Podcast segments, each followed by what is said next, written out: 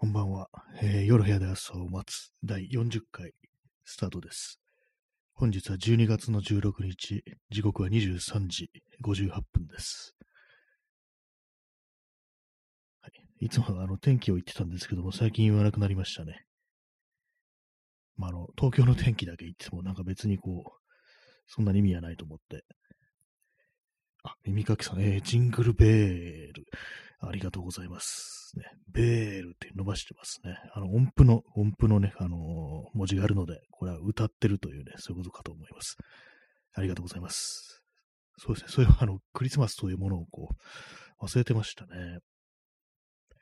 12月の16日ですからね、まあまあもう近いぞというね、ことですけども、今年はあの12月のえ24日土曜日ですね。クリスマスイブ土曜日なんですね。もう1週間後ですね。はい。えー天気はどんな感じなんでしょうか？えーちょっと天気予報を見てみましょう。週間予報、ね、金曜までしか出てないんでわかんないですけども、まあ、23日金曜日は東京は晴れ、時々曇りですね。はい。で、あと明日、明日曇りのち雨なんですね。なんかちょっと余計に元気がなくなるような、なんかこう最近ね、こうテンション低いですけども、こう雨なんて聞くと余計元気なくなっちゃいますね。珍しい気がします。この時期、その雨降るなんて。あんまこう、このぐらいの季節ってそんなに雨が降らないようなね、感じするんですけども。えータイトル今日人減ったなということなんですけども、まあいろんなところから人が減ってるなと。いうことに気づき、気づきっていうかもう今更ですけども、なんかあの、ツイッター人いないなっていうことを私は結構定期的にこう言ってたんですけども、なんかここ、ね、数週間で本格的になんか人がいなくなってる気がして、これはなんか割と本当に終わりかなぐらいの感じになってきましたね、なんかね。まあその前からほとんどまあ死んだようなね、ゾンビみたいな感じになってるなというのは思ったんですけども、なんか今までなんか特にそのツイッターというサービスに対してどこ行ってたわけでもない人たちも、なんかもう見てても暗い気持ちになるだけだし、胸くそ悪くなるだけだし、みたいなこと言ってる人が、まあちらほら見られて、あ、これはもう終わりか、みたいなことをちょっと思ったりしてます。ね。まあ人がいない時点でなんか終わりなんですよね、基本的にね。インスタントコーヒーを飲んでます。なんかこのラジオトークよりも寂しい、ラジオトークよりも寂しいって言ったらあれですけども、なんかこう、ね、こういう、まあ、音声コンテンツっていうのは、まあ、そんなにまあ、たくさんすごく人が集まるというわけでもないと。まあ、なんか、こう、結構有名なね、放送の人でも、あの、50、50人ぐらいとか、まあ、そういうのがまあ結構多かったりするなって印象があるんですけども、ね、まあ、ツイッターっていうのは、あの、フォローしてればどんどんどんどん増えるっていうのありますからね。でも、ね、あれですよね。それでも、こう、人がいないというね、感じになってますね。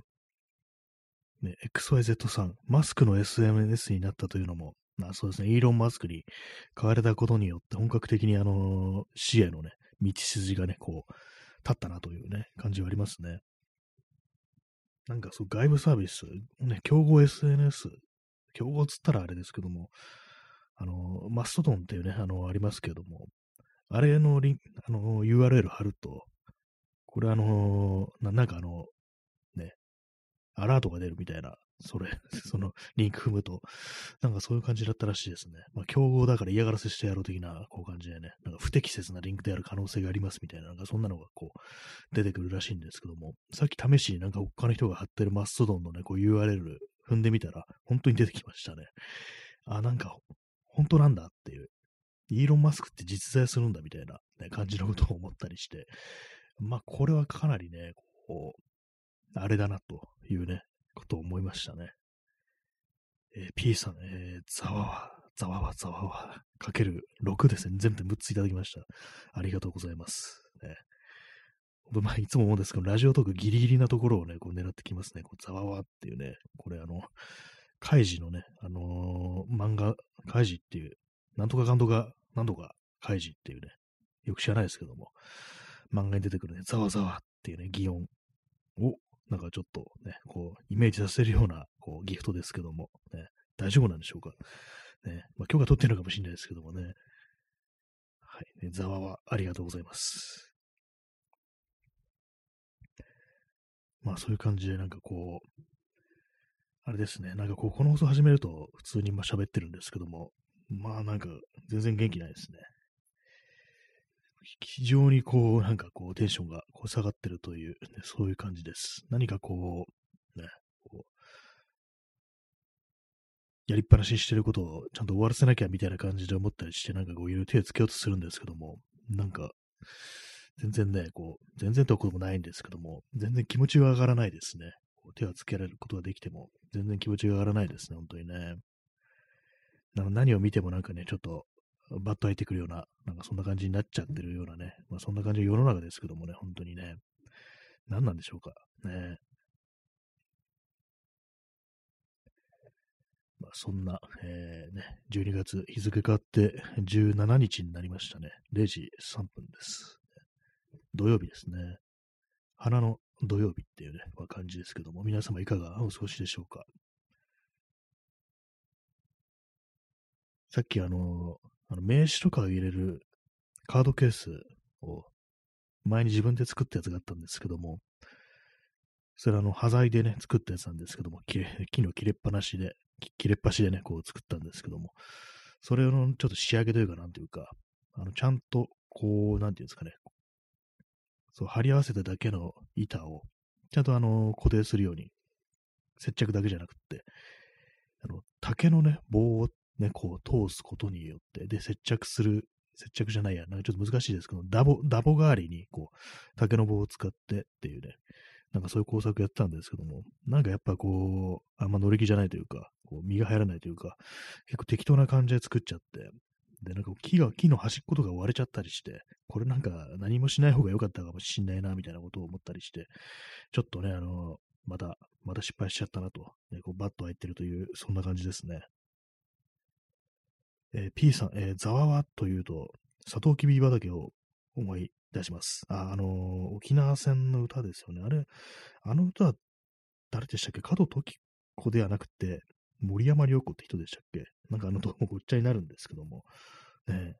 そうですね、沖縄戦の歌ですよね、ザワワ、ザワワっていうね、あの、有名なね、あの、タイトルが思い出せないんですけども、ね、まあ、反戦歌ですよね、要はね。なんか、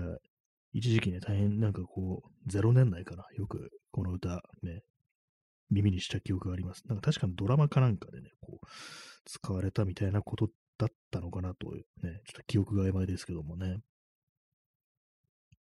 反戦歌がなんかそういう感じでこう、ちょっとね、あの、ヒット、ヒットしたのかどうかは覚えてないですけども、まあ、いろんなとこでね、よく聞かれるなんていうのが、まだなんか今よりね、こう、マシだったのかなみたいなことをね、ちょっと思いますね。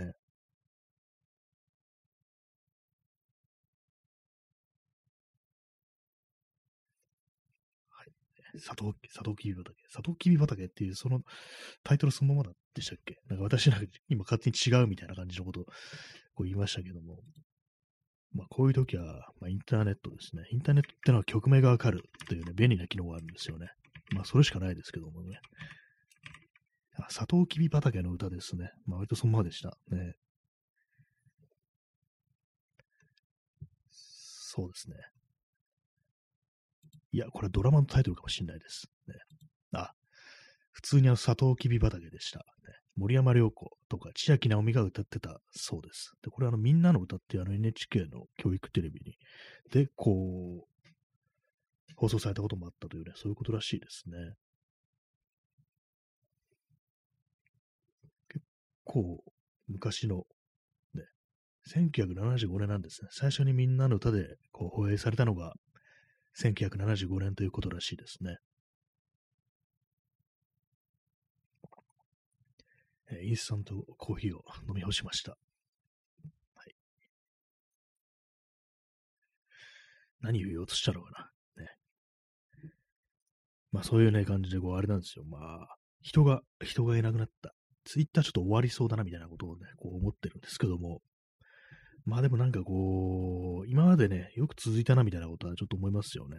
なんか死んでからもうね、あの、7、8年経ってるような気がするんですけど、ツイッターって。人いなくなってね、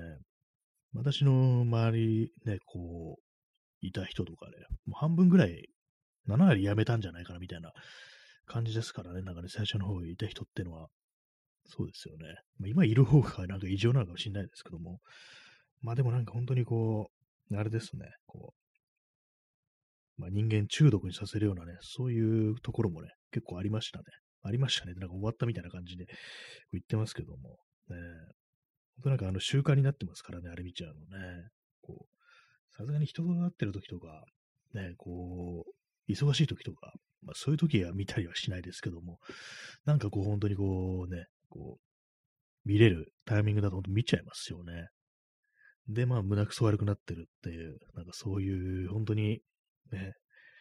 最近でも本当すごいですからね、こう開いて数秒でなんかもう、そう嫌なニュースが入ってきて、もうなんかこう、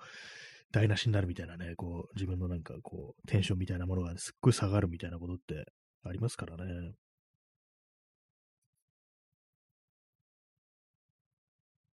まあでもなんかこうインターネット自体がなんかそういうことになってるなっていうのはあるんですけども、やっぱりでもなんかこういうのってまあ、古くはなんていうんですかね、こう、2チャンネル的な掲示板文化の延長なのかなみたいな、なんかそういう、要は人間が集まって好き放題言うっていうね、なんかこういろんなことに対して、そういう場っていうのはどうしてもなんかこう、嫌な感じにどうしてもなっちゃうっていうことかもしれないですね。まあ本当になんかこう、コンテンツといってもいろいろありますけども、なんかやっぱりこうその言葉とかね、こうテキストとかそういうものがベースになってるというか、そういう、それだけだと、本当なんかこう、ただただ嫌な気持ちになることしかね、起こらないのかなっていうね、ふうなことは思いますね。やっぱりね。はい。ね、そんな感じで思ってるんですけども。そんなね、あの、花の、花の金曜日ですけども、気分はなんかそんなね、全然明るくならないですね。なんかね、本当に。さっきあの、ビメオで、あの VIMEO っていうね、あの動画です。あの YouTube みたいなっていうか、の動画をね、アップロードできるサービスですけども、そこでなんかあの短編映画がこうあって、で、まあ結構2年前のね、夏ぐらいのものなんですけども、とですね、ちょっと今 自分のツイートを見て、さっきあのリツイートというか、あのリンクあったんですけども、えっとですね、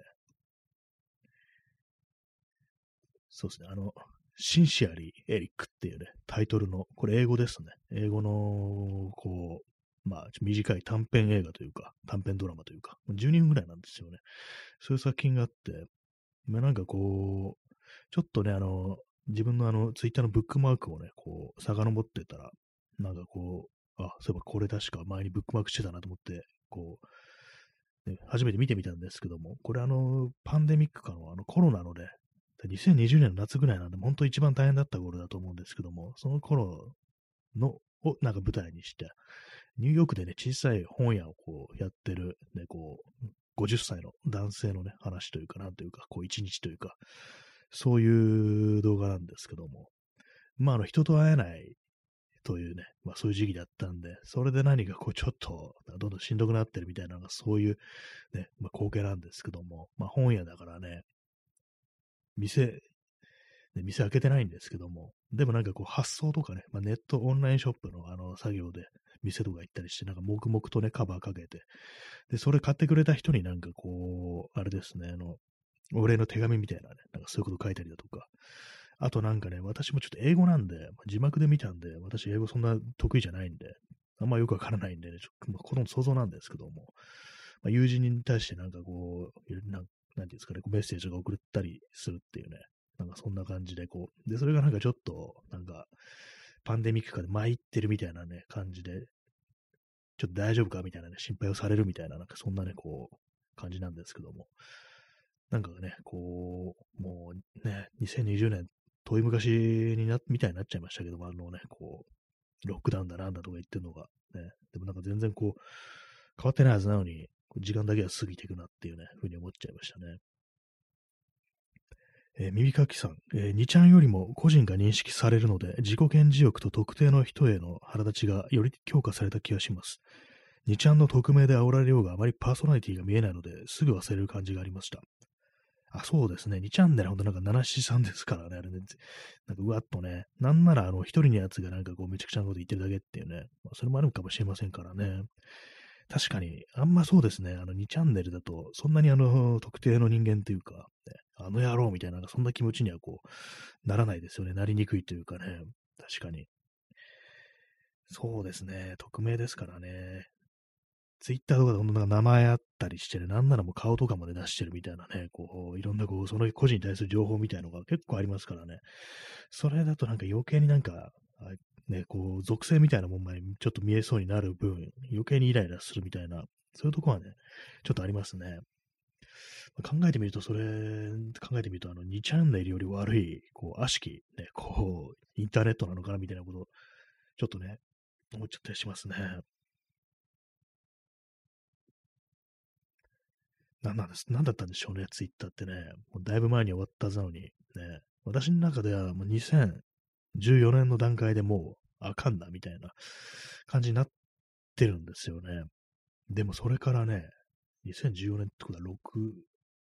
8年 ?8 年も終わったところにいるっていうね。ちょっと怖いですね、なんか。ね。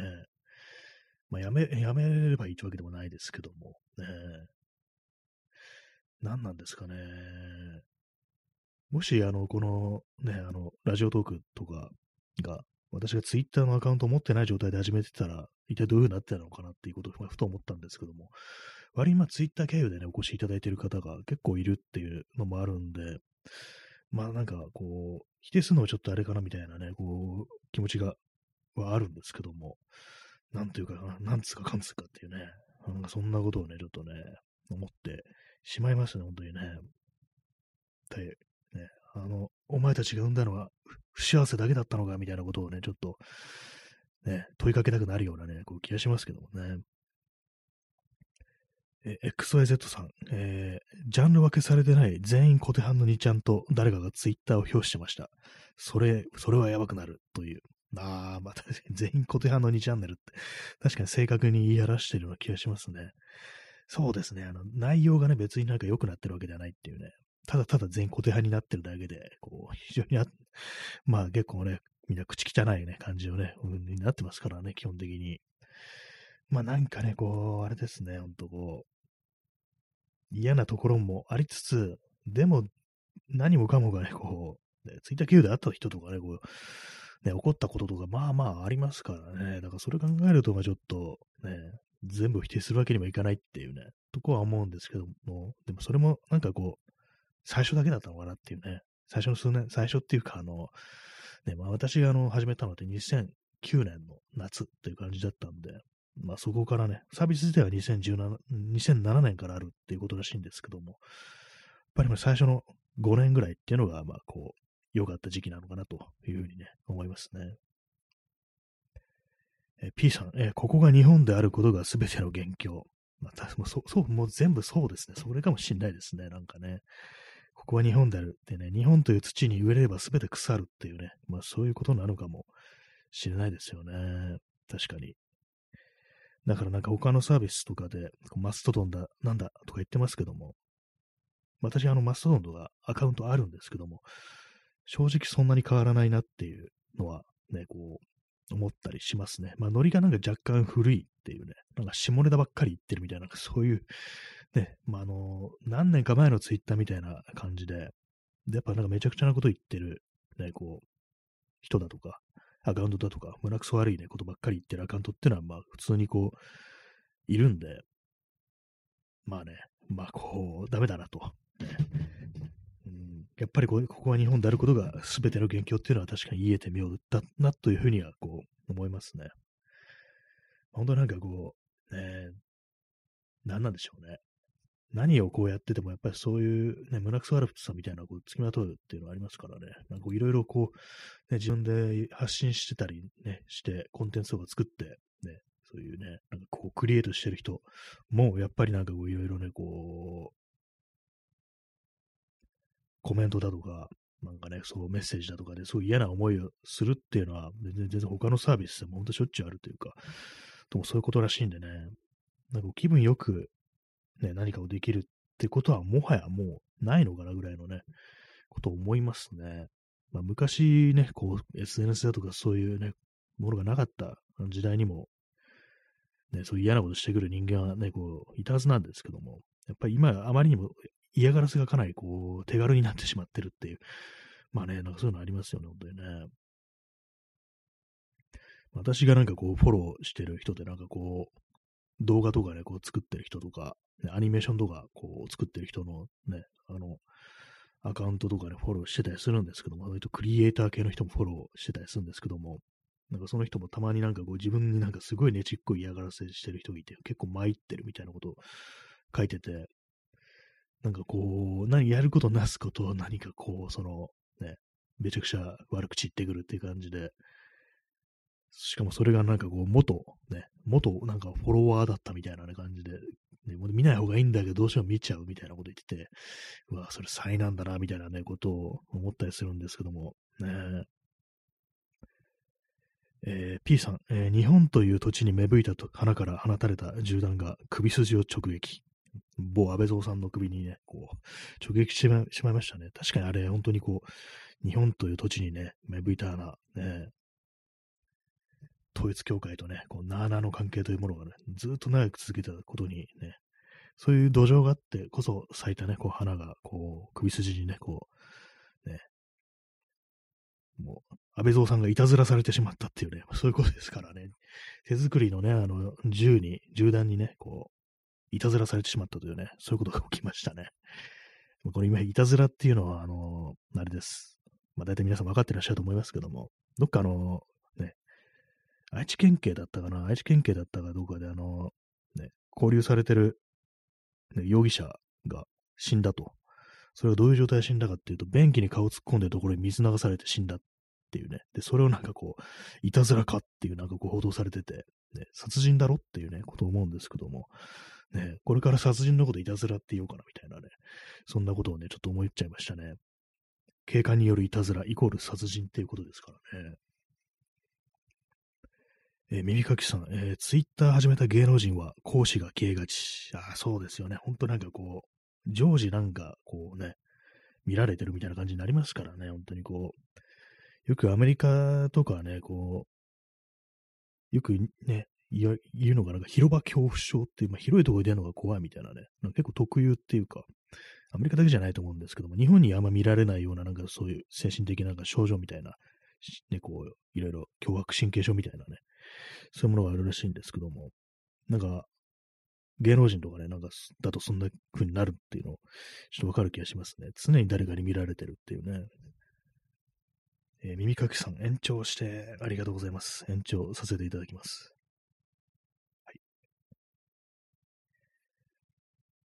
ちょうど200枚になりましたね。なんか、霧のいい筋ですね。延長チケットが。そうですね。ツイッターの芸能人。なんか本当にこう、あれですよね。かなり、どどうなんですかね。あの、どう、こう乗り乗り切ってるというか、なんというか、こう対処してるんですかね。本当なんかこう、ね、本人がね、アカウントを運用して、で、反応も見てってなると、ね、かなりしんどいんじゃないかなという感じでね、なんかマネージャーとかそういうね、こういる人っていうのは、ちゃんとなんかそういう対処みたいなのこう、してるんですかね。まあ、インターネットとは何なのかっていうね、なんかね、こと思っちゃいますね、本当にね。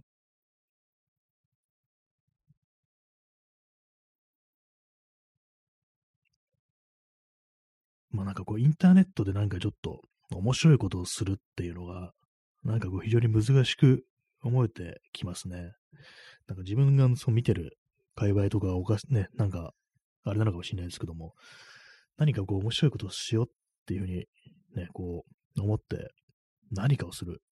なんだろうっていうね、全然なんか思いつかない感じにちょっと最近こうなって、こう、しまってたりするんですけども、ね、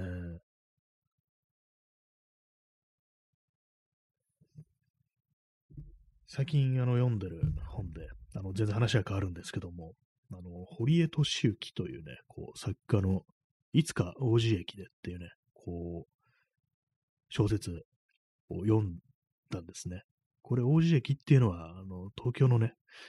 あそこなんだろう、荒川区かな北区かなちょっとどっちかでわからないんですけども、まあ、その辺ですね。あの、下町にの方、北の方、東京のね、あの北の方っていうね、そういうとこなんですけども、その街を舞台にした、こうね、お話というか、なんというか、ね、お話、なんかあんまこうなんかはっきりとしたね、こう、あらすじ、筋書き、ストーリーみたいなことってあんまないんですけども、ね、こう主人公は大学でね、なんかこう教えてたり翻訳をしてるっていうね、まあそういう人で、まあ多分、まあ、こう作者本人をこうね、反映してんのかなっていうね、感じなんですけども、そこになんかこうね、こう、町の人々、王子というね、こう町にこう住んでる人、荒川区だとかの辺とかに、こう、のね、町の人々っていうのが出てきて、こう、まあなんか割となんか日常というかなんというかね、そういう感じでこう展開していくんですけども、最初なんかすごい地味だなと思ってね、あんまこう、乗れなかったんですけども、ちょっとずつなんかね、読んでいくうちに、割となんか最終的に結構面白かったなというね、感じになりましたね。結構なんかこう下町の話ってことで、これはなんだろう、いつぐらいの本なんだろうと思って見てみたら、あの2000、ね、20、じゃないや、2001年ですね。だからなんか普通になんかこう、ね、もう、インターネットとかある時代の話なんだと思ってね、ちょっと意外だったんですけども、もともとなんかあのー、雑誌で連載されてて、書斎の競馬っていうね、雑誌らしいんですけども、多分これあの、競馬とかね、まあ、タイトル通りそう競馬雑誌なんじゃないかなと思うんですけども、そのせいかな、結構馬の話が出てくるんですね。馬の話出てきて、それ競馬のね、なんか、競走馬の話とか結構出てくるんですけども、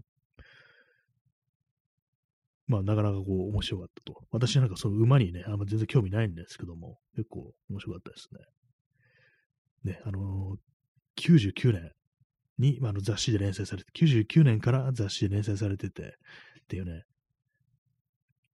感じなんですけども、インターネットとかも一切出てこないし、なんだ、携帯も出てこないですね、これね。携帯電話も出てこないんで、まあ、その辺ちょっと意識してんのかな、みたいな、ね、こう、普遍性を持つようにしてんのかな、みたいなこと思うんですけども、なかなか面白かったと。いうね、感じですね。この本に出てくる街は、この王子駅近辺以外に、あの、品川とか、あと、鮫洲とかですね、あっちの、ちょっとね、あの、海岸通りとか、あの辺ですね、あっちの方も出てきたりして、私最近王子とかあれあんま行ってないんですけども、まあ、あの、その湾岸の方とかね、ちょいちょいちょいちょい、海岸通りとかあの辺とか割となんかこう、うろちょろしたりする時もあるんで、結構その、あれですね、光景が想像できるみたいなところあるんで、それも面白かったですね。ただ、2000ね、こう、1年に出た本、まあ、99年から2000年まで連載してたっていう本なんで、おそらくね、これ多分今と違うな、この風景っていうようなところは割とあったりして、建物だとか、あの名前とかがね、こう出てくると、あ、これは多分今違うな、みたいな感じのはね、割にあったりしたんですけども、まあね、なかなか面白いこう本でした。いつか王子駅でっていうタイトルなんですけども、王子駅はなんかね、こう、ね、出てきませんでしたね。なんかね、あのー、王子の街へ出てくるんですけども、なんか駅はね、出てこなかったんですけども、でもあれでした、あれですね、あの、今ちょっとこう、気づいたんですけども、いつか、だから、そうなんですよね。ま、まあ、この話の中に王子駅が、直接登場するシーンがないっていうのがわかる気がしてきました。ま話の流れ的にそうだなと。ね、あの、これ言っちゃうとネタバレになるんで、まあ、いつか王子駅でっていうのは、ちょっと含みを持たせたというか、なんというか、こう、これから未来の話っていう、ね、ちょっと何言ってるかわかんない感じになっちゃってますけども、読んだことない人には。ねなかなかちょっと面白い。面白いというか、なんというか、こうね、なん、なんかこう、はっきりとしたね、あの、感想みたいなのが出てこないんですけども、いいなと。王子駅ってなんか一時期ね、ちょいちょい通ったりしてたんですけども、割となんかね、こう、荒川とか、こう、行って、で、王子のあたりをね、経由して帰ってくるみたいなことを、割となんか何度かこうや短い期間で何度かやったことがあって、で、ちょっと飽きちゃって最近行ってないんですよね。王子駅のあたり。あと坂もあるからなんかちょっとあの自転車だと結構かったりみたいなのもあったりして、そうだ、あの、この坂がね、かったりっていう描写があの、このね、小説の中出てきましたね。自転車であの坂道って、これね、結構あの、坂だけど、なんとか自分の体力で行けるみたいな、そういうこうシーンがあったりして、そういうとこ少し想像できて面白かったですね。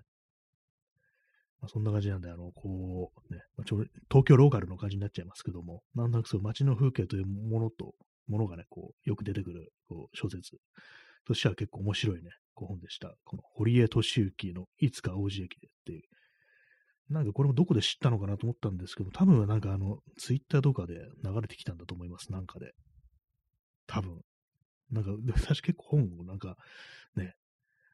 本の情報、どっかで見かけて、で、なんとなくね、こう、メモっといて、で、後で読むみたいな感じのことが多いんですけども、大体なんかど、どこで誰に聞いたか結構忘れちゃいますね、なんかね。多分まあなんかあの、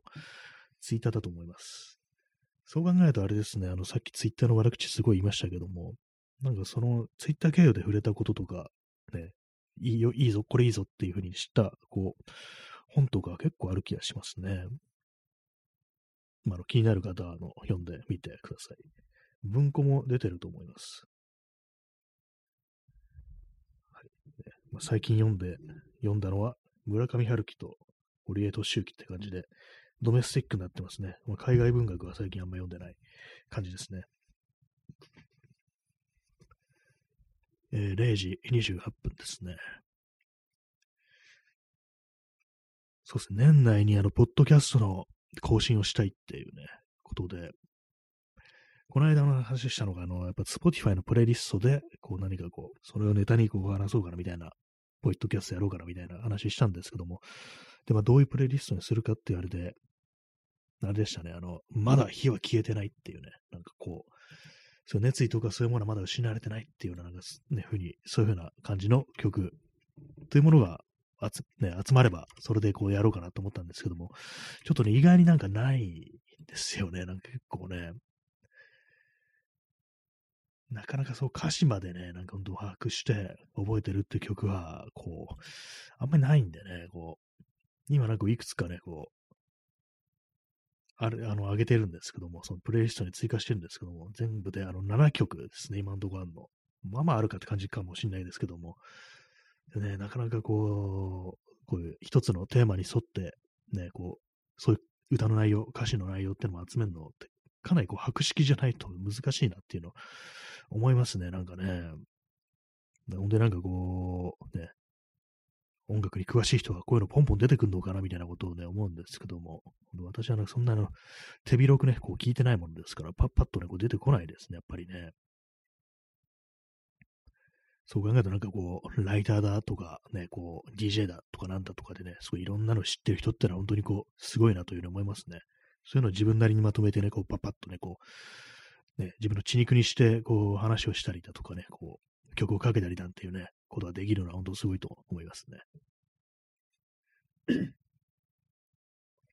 この放送でもなんかこう、ね、私も分け知り顔でなんかいろんなね、こう、ことについて喋ったりするときありますけども、なんか、ほんと狭いんですよね、なんか。同じ話をこう何回もしちゃうし、でね、ジャンルとかもね、よくわからないしっていう感じでね、こう、本当なんか自分の狭い範囲のね、こう、感想みたいなことをまあ言ってるっていうね、非常にまあ個人的ですよね。個人的な感じの、まあ、体系だった知識というものはこう、全然ないんでね、なんかこう、まあそういう勉強みたいなものもね、大事なのかなと思うんですけども、全部ね、なんかちょっと歴史というか、そういう感じでこう把握するっていうね、そういうこともなんかね、こう、大事なのかなっていうのをたまに思ったりします。知識としてね、こう、仕入れるっていうこともやってもいいのかなっていうことはちょっと思っちゃったりしますね。えー、P さん、えー、リライトマイファイア、ダン・ハートマン。ああ、そういう曲があるんですね。私知りませんでした。さすが、でもすぐ出てきますね。リライトマイファイアって、あれですね、ドアーズのあれとは違って、また再びこう火をつけてくれというね、ことらしいですね。ちょっと検索してみますね。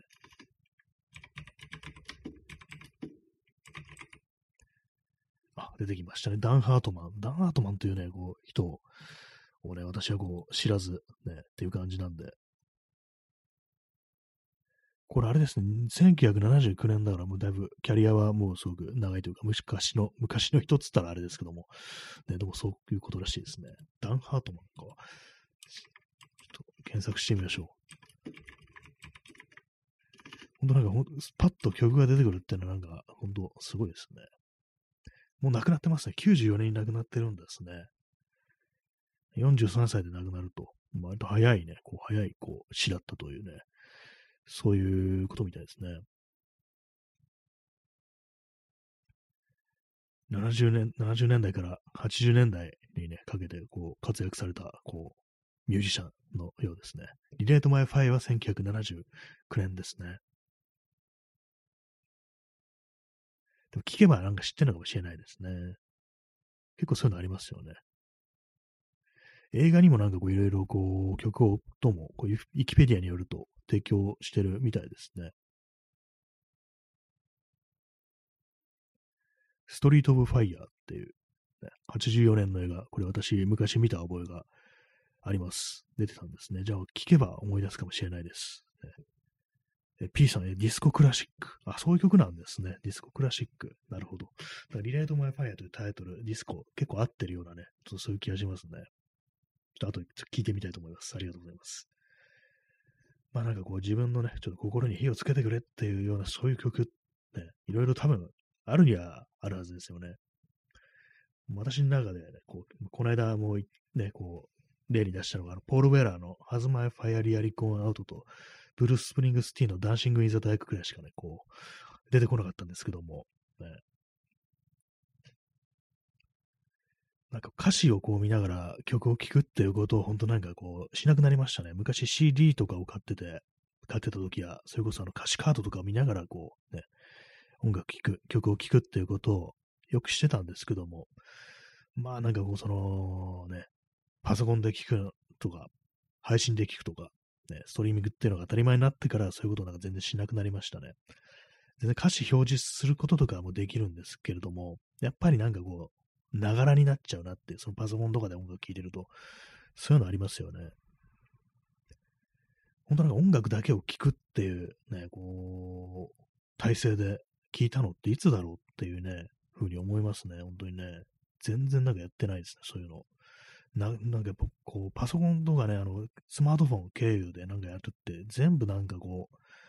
あれなんですよね。ながらですよね。他のついでにって感じで、おまけになっちゃうっていうのは、それがなんかこう、その没入感、没入できないというね、ことですから、まあそういうのもあってよくあの、曲名が思い出せないとか、アルバムのタイトルが思い出せないとか、アーティスト名すら思い出せないみたいな、そういうことすらありますけども、やっぱりちゃんとあの、身を入れて聞いてないっていう、ね、その作品に接してないっていうことから、まあそういうのがこう、起きてるのかなというのは思いますね。えー、耳かきさん、えー、CD 屋で視聴器で聞くことがなくなりました。ああ、そうですね。そういえば、視聴器で聞いたのなんて、ほんと私、もう10年以上前だと思います。ね、タワレコだとかね、ああいうところに行って、CD 屋で視聴器でっていうね、なんかそういう時代もあったような気がするんですけども、私はもともとなんかそんなにその視聴しないっていうか、あんまこう熱心に CD 買うタイプでもなかったんで、結構あの、割となんかね、こう、まあ、中古屋さんとかでね、ばばっと手に取るみたいな、そういうことが多くて、でもね、視聴器、視聴器ありましたからね、普通にね。今も多分あると思うんですけども、えー、なくなりましたね。でも本当にネットでね、視聴できるっていうのが、まあ、それはまあいいことなのかなと思うんですけども、どうなんですかね。今でもなんかこう、その、やっぱ配信の方が、いろんな音楽に触れられるから、やっぱその方がいいっていうね、いう人がなんか結構音楽好きの間では多いようなこう気がしますね。私もね、どっちからかっつったらそうかなと思う、は思いますね。ただなんか一つ一つのこう歌みたいなものが染み込んでくる度合い、なんかその個人の人生に、ね、どんだけこう深く入ってくるかってなるとちょっと今微妙なのかもしれないですね。すごく詳しい人だとか音楽ファン、マニアとかにね、したらいいのかもしれないですけども、そこ未満のなんかちょっとね、微妙なところにいる、ね、こう、人にとってはなんかこう、ちょっと音楽ってものが逆に遠くなっちゃってるっていうことはもしかしたらあるかもしれないですね。まあ結構私、あの、Spotify とかもね、で聞くこともありますけども、なんかやっぱあの YouTube とかでなんかね、こう、聞くのがね、なんか、すごいような気がしますね、なんかね。別に動画が見たいわけではないんですけど、ビデオが見たいってわけでもなく、なんか普通になんか音源としてこう再生するみたいなことってのは、こう、ね、割にありますね。最近こう、ちょっとね、知った、こう、ミュージシャンで、えっとですね、ジェス、ジェス・ローデンっていう、ね、こう、これあの70年代か80年代にかけて活躍した人らしいんですけども、もうミュージシャン辞めちゃったらしいんですけども、なん、なんですかね、R&B 違うのかな。ホワイト、ブルーアイドソウルっていうのがこういうの。よくわかんないですけども、なんかそういう感じの人で、なんでまあこれ、こう、知ったかというと、あの、去年ね、私、今年かな、なんかこう、久々に、すっごい久々に CD を買って、それがあの、バースっていう、まあ、アーティスト名というか、なんというか、こう、名義で、こう、出た作品で、ガットゥンボールドっていうね、こうアルバムを買ったんですけどこれ多分ね、リリースされたのが2000年ぐらいなんですけども、私なんとなくその時、こう聞いたことがあって、割となんか長いこと、あの、あの曲何だったんだろうみたいなこと結構ずっと気になってて、で、なんか、ずっと、折に触れてなんかこう、ネットで検索してもあんまりこう情報なくって、で、CD とかもなんか売ってなかったんですけども、何年か前に、あ、これかみたいな感じで結構分かって、でもね、あれなんですよね、あのー、YouTube とかね、なんか配信とかそういうとこに全然こう、ね、音源はなかったんで、で、まあ、あの、買ったっていうね、ことが、こう、あったんですけども、なんかそのバース、名義バースなんですけども、名前がなんか、ちょっと変わった名前でね、まあ前もこの放送話したと思うんですけども、ドームランタンっていうね、なんかちょっと不思議な名前だなと思うんですけども、その人らしい、そういう人らしいんですよ。一応なんか今でも活動してるらしいんですけども、なんかあのそのアルバムみたいなの出してなくって、サウンドクラウドになんかこう、ね、10曲ぐらい上げてるぐらいで、なんか何をしてるのかあんまこうよくわかんない感じのね、こう、人なんですけども、あの結構キャリア長いみたいで、なんか89年ぐらいからなんかずっとこうやってるみたいな、最初はバンドで、次はなんかソロみたいな感じでこうやってるたという人らしいんですけども、だからそのドームランテンという、ランタンという人がなんかこう影響を受けて、なんかこうジェス・ローデンっていうね、こう、ミュージシャン、アーティストっていうね、ことらしく、それでこう、なんかこう、初めて知ったんですけども、なんか、ここ、ね、今週はなんかちょっと聞いたり、こうしてますね。まあ、ジェス・ローデンという人はもう辞めちゃって、ミュージシャンを辞めて、なんかグラフィックデザイナーになったらしいです。まあ結構かなりお年を召してるんで、もう70過ぎぐらいらしいんですけども、まあなんかね、そういう人らしいです。まあ、やっぱりなんかこう、あれですね、こう、音楽、ね、やっぱどうしても掘るのがなんかね、古いやつになっちゃいますね。これ最近のとかね、こう、全然こう聞いてないですね。全然聞いてないってこともないんですけども、ぱり何かこう、すごくね、こう、聞き込むって感じにならないというか、なんだろう、年下だからかなみたいな。若い人だからなのかなみたいなね。あんまりこう、ちゃんとね、こう、自分に向けられたものではないっていう、なんかそういう意識があるのかなみたいなことちょっと思ったりするんですけども、まあでも最近のね、なんか最近の音楽が全然悪いというわけではなく、お、いいなみたいなものね、結構あるんですけども、なんかどうしてもなんかこう、ね、聞き込むってなると、やっぱなんかどうしても古いものになっちゃったりして、で、昨日あの、Spotify のアプリでね、起動したら、あの、あれですね、今年のまとめみたいなのがこう表示されて、で、それで なんかこう、今年ね、一番聞いたのはっていうのが出てきたんです。そしたら松崎しげるでしたね。松崎しげ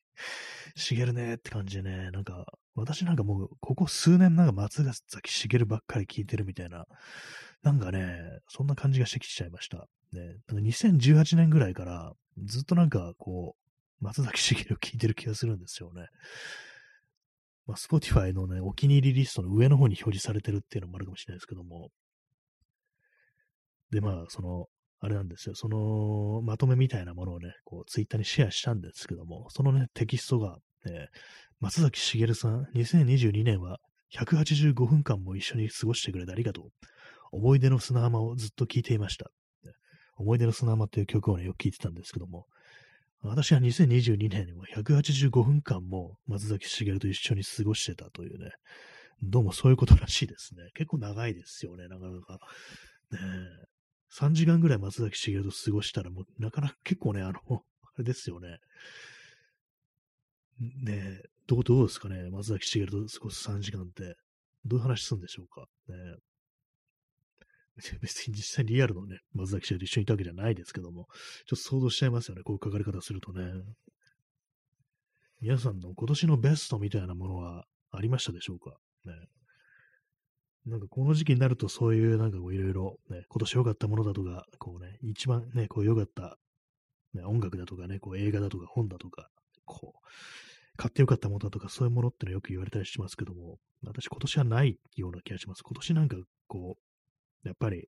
良くない年だったような、ね、気がしますね。元気がなかったですね。えー、耳かきさん、えー、三浦淳も松崎しげるを尊敬してました。モテる男の見本だと書いてました。男子は松崎しげるを目指さないといけないと。あ、そうなんですね。三浦君なかなかその男臭い男をね、尊敬していくっていうね、そういうのありますよね。チャールズ・ブロンソンとか、ね、男の中の男だみたいな感じでこう、ね、やっぱりあそこに行かないとっていうね、確かにそういうこと言ってますね。松崎しげるもその枠だったんですね。まあ、確かにね、そうですよね。松崎しげるなんか結構あのー、あれですね。私の中ではいつもなんかこう、笑顔でね、いい笑顔で、こう、ね、いる人っていうね、そういうイメージあるんで、なんか機嫌が良さそうだな、この人ずっとっていうね、その辺ではなんか割とこう、好きな感じのね、こう、人かもしれないです。なんかいつもニコニコしててね、思いっきりなんか歌を歌ってるっていうね、そういう感じの、こう、あれがあるんでね、こう、割になんかこう、一緒にこうね、それこそあの185分間一緒に過ごしても気分よくこう過ごせるのかなみたいな、なんていうか、そういうことはちょっと思ったりはしますね。他のね、こう、ミュージシャンと比べたら、なかなかこう、楽しい人なのかなというね、ことをね、思い出しますね。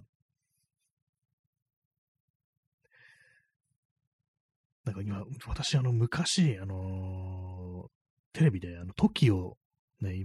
いますよね、ジャニーズのね、TOKIO の多分2000年、何年、2000何年とかなんかそんな感じだったと思うんですけども、なんかあれでなんかあの、松崎しげると一緒に、なんかストリートミュージシャンやる。もちろん顔は隠してるみたいな、なんかそんな記憶、ね、企画みたいなのがあったような記憶があるんですよね。ちょっとあの、かなり昔なんで曖昧なんですけども、今ふと思い出しましたね。えー、耳かきさん、えー、松崎しげるとなら宇宙船で二人きりでも、ああ、もう、このね、放送でよく出てくる、ね、二人きりで宇宙を漂流するなら誰がいいかっていうね、そういうお題ですね。松崎しげると宇宙漂流。なかなかね、濃いっていうか、なんかあの、コブラっぽくなってきますよね。あの、アニメのね、あの、アニメのコブラのなんかあの、歌がなんか、歌、松崎しげる歌ってたみたいな、なんかそんな話をね、こう聞いたことがあるんで、ね、松崎さんなんか、コブラみたいですね、これ、みたいなね、そういう話しそうですよね。ちょっとあれ歌ってみてもらえませんか？つってね、こう言ったら、僕に、僕にばっかり歌わせてずるいぞ君も歌えないよっていう風に言われそうですね、なんかね。で、なんかこう、いつの間にかこうギターとかね、こう歌とかなんかだんだん上手くなってくみたいな、松崎しげる直伝というか、直で教わるから、ね、だいぶなんかこう上手くなったなみたいなね、こと言われたりしてっていうね。ただちょっと疲れるなみたいな、なんかそんな感じにはなりそうですね。どんな感じのね、あれなんですかね。完全私の今想像の中で、松崎しげるがなんかね、あの上下赤にね、なんかブーツを履いてるっていうね、コブラのコスプレでなんかこう、ね、ギター持って歌ってるみたいなね、光景がちょっと出てきたんですけども、宇宙船の中で、ね、宇宙船で松崎しげると二人きりっていうね、松崎しげるにも元気ない時とかあるんですかね。まあ多分あるとは思うんですけども、ね。え P さん、えー、映画のコブラ、声優が松崎しげる。あ、そうなんですね。あ、知りませんでした。声優松崎しげるだったんですね。確かなんかあのね、ドラマ動画出てたから、こう、ね、昔なんかドラマ動画出てたから、確か演技とか別にできるんです。人やってるなとかあったんですけども、ね、声優もやってたんですね。コブラ。まあでもなんかに結構似合いそうな感じありますよね。なんかテレビの、テレビ版のなんかアニメだと、あれは私最近見たんですけども、そのコブラのアニメ、YouTube で。あれなんか、あれはなんか確か野沢那智っていうね、人がね、なんか声をね、当ててましたね。でもなんか結構いけそうな気がしますね、松崎しげる。え P さん、えー、スペースアドベンチャーコブラ。あ、そういえばなんかスペースアドベンチャーとかなんかついてますよね。なんか私なんか最初よくわかんなくって、なんだろう、このスペースアドベンチャーコブラってもしかしたらあの赤い上下赤のコブラと違うのかなみたいなこと思ったんですけども、やっぱそうですよ、同じですよね。映画版がスペースアドベンチャーってつくっていうね。そんな感じなんですね。ちょっと後で検索してみようかな。どんな、どんなあの喋りなんだろうっていうね、ことをね、思いました。えー、まあそうなるとなかなかまあ似合ってますね。松崎しげる。ね。割となんか自分のなんか結構好きなこう人たちを全部そのね、一つの宇宙船に集めて漂流するっていうね、感じのことを想像してみるのもありかと思いました。ね、二人きりだとちょっとね、あのー、さすがに大変になってくるんで、ただまあ松崎しげると、あの、草薙剛とっていうね、そういう感じでだんだんだんだん増やしていくみたいなね、そういうのもいいんじゃないかなとね、思いますね。松崎しげると草薙剛と自分、どんな、どんな、なんかノリなんだろうっていうこと思いますけども。まあ、でも二人ともなんかでも、いつも機嫌が良さそうな感じではありますよね。えー、P さん、えー、そしてスタローンが演ずるコブラ。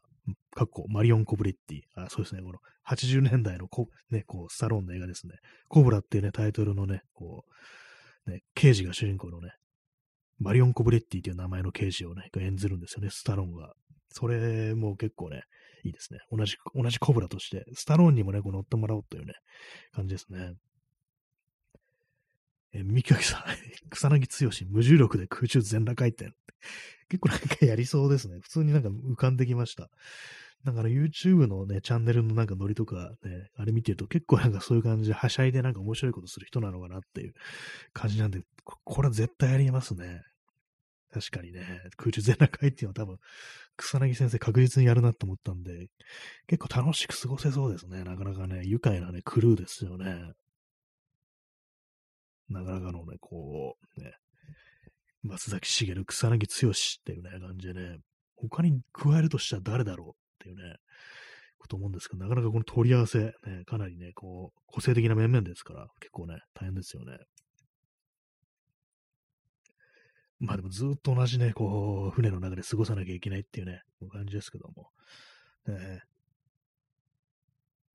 私のね、あの想像の中の宇宙船、まあ、このね、この手の話をするときに大体まあ頭を思い浮かべるのが、あの宇宙船レッドドワーフ号っていうね、あのイギリスの,、ね、あのコメディなんですけども、宇宙船レッドドワーフ号はすっごくね、大きな船なんで、だからもう、もしちょっとあの、険悪な感じになっても別なとこでね、こう、離れて暮らすということができるぐらいのね、まあ、感じなんで、でまあ、ちょっとある程度ね、こう余裕はあるなっていうね、まあそういう感じなんですけども、まあね、あのー、あれですよね、松崎先生、草薙先生とだったら、まあまあ笑って過ごせそうな、そんな気がしますね。さっき言ったその TOKIO のね、なんか多分鉄腕ダッシュなのかな？鉄腕ダッシュで、そのストリートミュージシャンみたいなのをね、こっそりやるみたいなやつ、なん、内容で、なんかちょっと私、誰、誰だったかね、覚えてないんですけど、やっぱなんか同じく大物ミュージシャンが出てきて、で、あのー、まあ、曲をやるんですけど、確かにその曲が、あの、ボブ・ディランの天国の扉、ノッキン・オン・ヘブンズ・ドアっていうね、有名な曲、あれをやるっていう感じで、だったんですけども、なんかそれで、そのなんかね、こう、その大物ミュージシャンが、その TOKIO の面々、多分ね、国分太一だとかと思うんですけども、なんかこう弾き方を教えるってシーンがあって、で、コードネームを、コードの名前を言うんですね。まあ、この話前もしたような気がするんですけども、で、まあ、ここはね、こういうコードなんだよっていう風に言ったら、え？っていう風に止まって、そのちょっと難しめのコード、テンションコードとかで、それはあの、国分たちがわかんなくって、確かなんか Dm7 とかで、ここは Dm7 でって言ったら、あ、そのコード、どうやって弾くんですか？みたいなこと言ったら、うん、Dm7 ですからかな？みたいなことをね、誰か言ってたと思うんですけども、私のなんかそのうっすらとした記憶では、松崎しげるか、あるいは上田正樹だったような気がするんですよね。なんか上田正樹。なんか上田正樹が出てきて、悲しい色やねをなんか教えてるたような記憶もうっすらあって、ね、なんかそう、たまに思い出すんですよね。ちょっとどっちなんかね、あんまわかんないんですけども、ね、まあ、松崎しげの曲も Dm7 結構使ってる感じですからね。使って、使ってる感じですから、点ですけども。まあ、そんなあれ、ね、珍しいことでもないですけども。まあなんかね、たまに思い出しますね。なんかね、ちょっと苦笑しつつ、まあ、まずは D-7 からだな、からだねとか、からやなとかなんか、ね、上田正樹だったらね、大阪の人ですから、からやなっていうね、風に言ったのかもしれないですけどもね。P さん、えー、草薙剛、よく服を人にあげてしまう、かっこ、高価なヴィンテージでも、という話をしていて、どうしても酔っ払って陽気になってという場面が想像できる。ああ、そうなんですね。確かあの、YouTube のあのりね、これ絶対似合うって、これ着ないよ、あげる、あげる、曲げちゃうみたいなこと言って、ね、そんな感じであの、酔っ払って陽気になってなんかね、こう、じいちゃんとかくれそうなね、気しますよね。で、なんか次やったりしたら、この間あげたやつちょっともったいないかなって今思ってんだけども、でもやっぱ似合うから、ね、君が来た方がいいよね、みたいな。なんかそんなことをね、ちょっと言いそうな、ね、気がしますね。なんかこういうなんか想像でなんかあの有名人のがなんかこういうこと言いそうっていう風にこう話してんの、なんかちょっと二次創作入ってんなみたいなね、なんか感じのこと今ふと思いましたけども、ね、草薙先生の二次創作みたいになってますけども、でもなんか本当になんかそういうことをね、やってそうですよね、友達とかにね。これであげ、これあげるみたいなね、感じのね。まあ、あんだけでもたくさんね、服持ってると、着るのも多分ね、難しいですからね。特にあの、ジージャン動画なんかほんと、ちゃんと着てね、味を出すっていうね、感じのこととか、多分ね、草薙先生はね、そういう思考だと思うんで、だからもう、じゃあ俺の代わりに来て、なんか育ててあげてよ、みたいな感じでね、あげちゃうっていうの結構ありそうですよね。育てるって言いますよね、デニムってね、結構ね。こう、着てるうちに、こうね、色落ちだとかね、こう、シワだとかね、こう、その人の体に合わせてなんか、こう、それぞれの味が出てくるなんていうこと言いますからね。まあ、あれもなんか本当にこう、ね、長く着込まないといけないわけですから、本当限られた人生では、ね、いくつね、こう、何着持ってても、やっぱりこう、最終的に自分の体にピタッとくるっていうのは、まあ、数着しかないもんだなっていうね、ことはね、思いますからね。数年単位では、多分そのデニムって、ね、こう自分の体にピタッとしてくるっていうことですからね。まあ、さすがに10年とはいかないんですかね。結構そうなるとやっぱあの、リペアとかしないと擦り切れてきちゃったりするっていうね、感じだと思うんで。私も昔履いてたそのデニムとか、まあもうね、太って着れないっていうのもあるんですけども、ズタボロになって穴が開いても取ってやるってやつありますね。結構二十歳ぐらいの時に、いや、もっと前かな、10、18区の時に着てたやつとか、すごいなんかこうね、吐き倒した感じで、もう膝とかも完全もう終わってるんですけども、